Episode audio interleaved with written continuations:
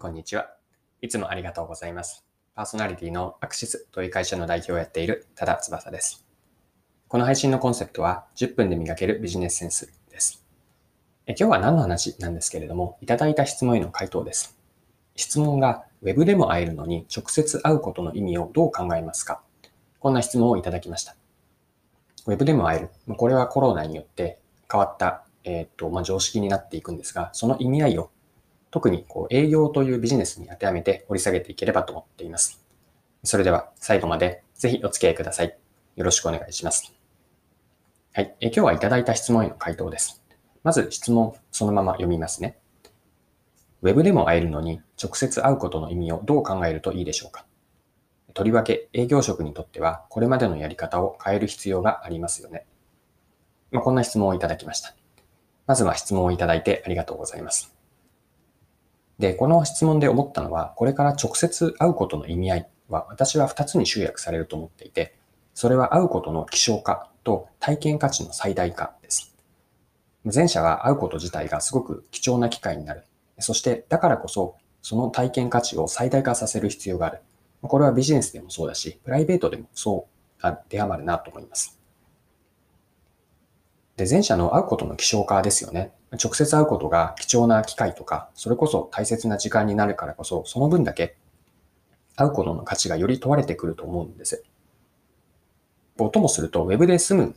かもしれない。済ませられるのに、あえて会うことの価値をお互いに、相手にとってもそうだし、自分自身にとってもそうなんですが、お互いにどんな価値を得られるか、ここが問われてくると思いました。では、直接会うことの価値というのをもう少しイメージを膨らませるために、具体例で、まあ、質問では営業という、あの、レンズが、営業があったんですが、それを具体例で当てはめて考えてみましょう。例えばですね、え Zoom 飲みってありましたよね。で、それを会うことに当てはめると、 Zoom 飲みではなくて、お店で直接会ってご飯を食べる。ここに美味しい料理とお酒を堪能し、話が弾む。これが直接会うことの価値なのかなと思います。まあ、あるいは、別の例で挙げると、好きなアーティスト、皆さん何かありますかね？好きなアーティストの音楽をオンライン配信でももちろん楽しめるんですけれども、実際のライブに行って、ファンと、そしてアーティストとこう同じ時間を共有して、時には熱狂するように楽しむ。これも直接会うことの価値。その場にリアルの価値ですよね。他には旅行もそうだと思っていて、こう観光地っていうのは、おおよそのところは Google ストリートビューでどんな感じなのかなというのは見られると思います。ですが、直接現地に足を運んで、その場所を観光する、楽しむというのは、行ったからこそできる価値があると思っています。まあ、以上のことですね。まあ、 Zoom との、 Zoom 飲みとか、オンライン配信、あるいは Google ストリートビューという、こう、テクノロジーが発展することによって、Web でも代わりにできるんです。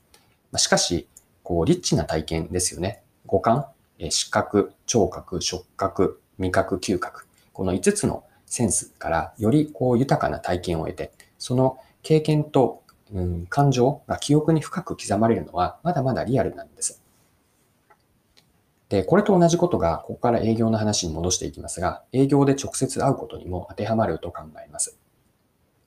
直接会う相手は取引先の担当者であったり、これからお客さんになってほしいと思っている見込み客ですよね。まあ、彼ら彼女らと会って体験価値をどれだけ最大化できるかなんです。で、トータルで直接会っている時間をより充実させて、お互いにとって直接会ってよかったと思えるようになること。これが今まで以上にこう会うことが希少化するからこそ、その会うという営業で会うことの体験価値、これを最大化させることが求められる。これが営業での意味合いかなと思います。で、質問にあった営業でこれまでのやり方を変えるについても、これ触れておきます。直接会うことの希少性が増していって、貴重な時間と機会になるからこそ、会っている相手への体験価値をどう設計するか。これは先ほど問いかけとして、あの、挙げましたよね。とはいえなんですけれども、じゃあ会っている時間と、あとは会う前の準備、会った後のフォローまでどこまでやるか、どういうことをやるかという、それ自体はコロナ前とウィズコロナのこれからも本質は変わらないと思うんです。で人対人のコミュニケーションって、まあ、それこそ昔から今も、そして未来、これからも基本は同じなんですよね。で、営業で考えると3つだと思っていて、1つ目が目の前の会っている相手を人としてまずリスペクトする気持ち。これがあるかどうか。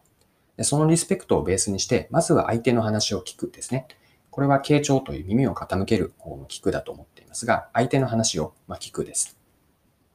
で、その後の3つ目のポイントが、顧客のことを、特に顧客課題を深く理解して、まあ、自分、あるいは自分たちの会社がどう目の前の顧客に、顧客の成功に貢献できるか、これを見出すために直接会って営業をしているんです。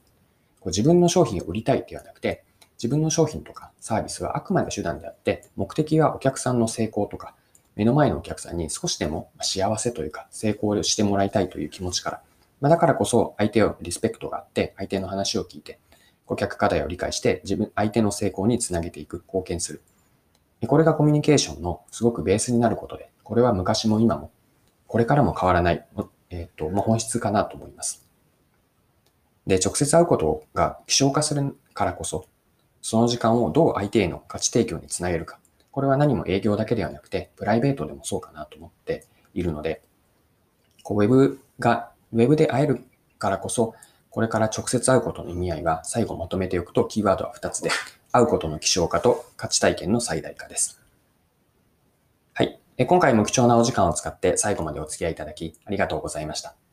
この配信は10分で磨けるビジネスセンスというコンセプトでこれからも更新をしていきます。よかったら次回もぜひぜひよろしくお願いします。それでは今日も素敵な一日にしていきましょう。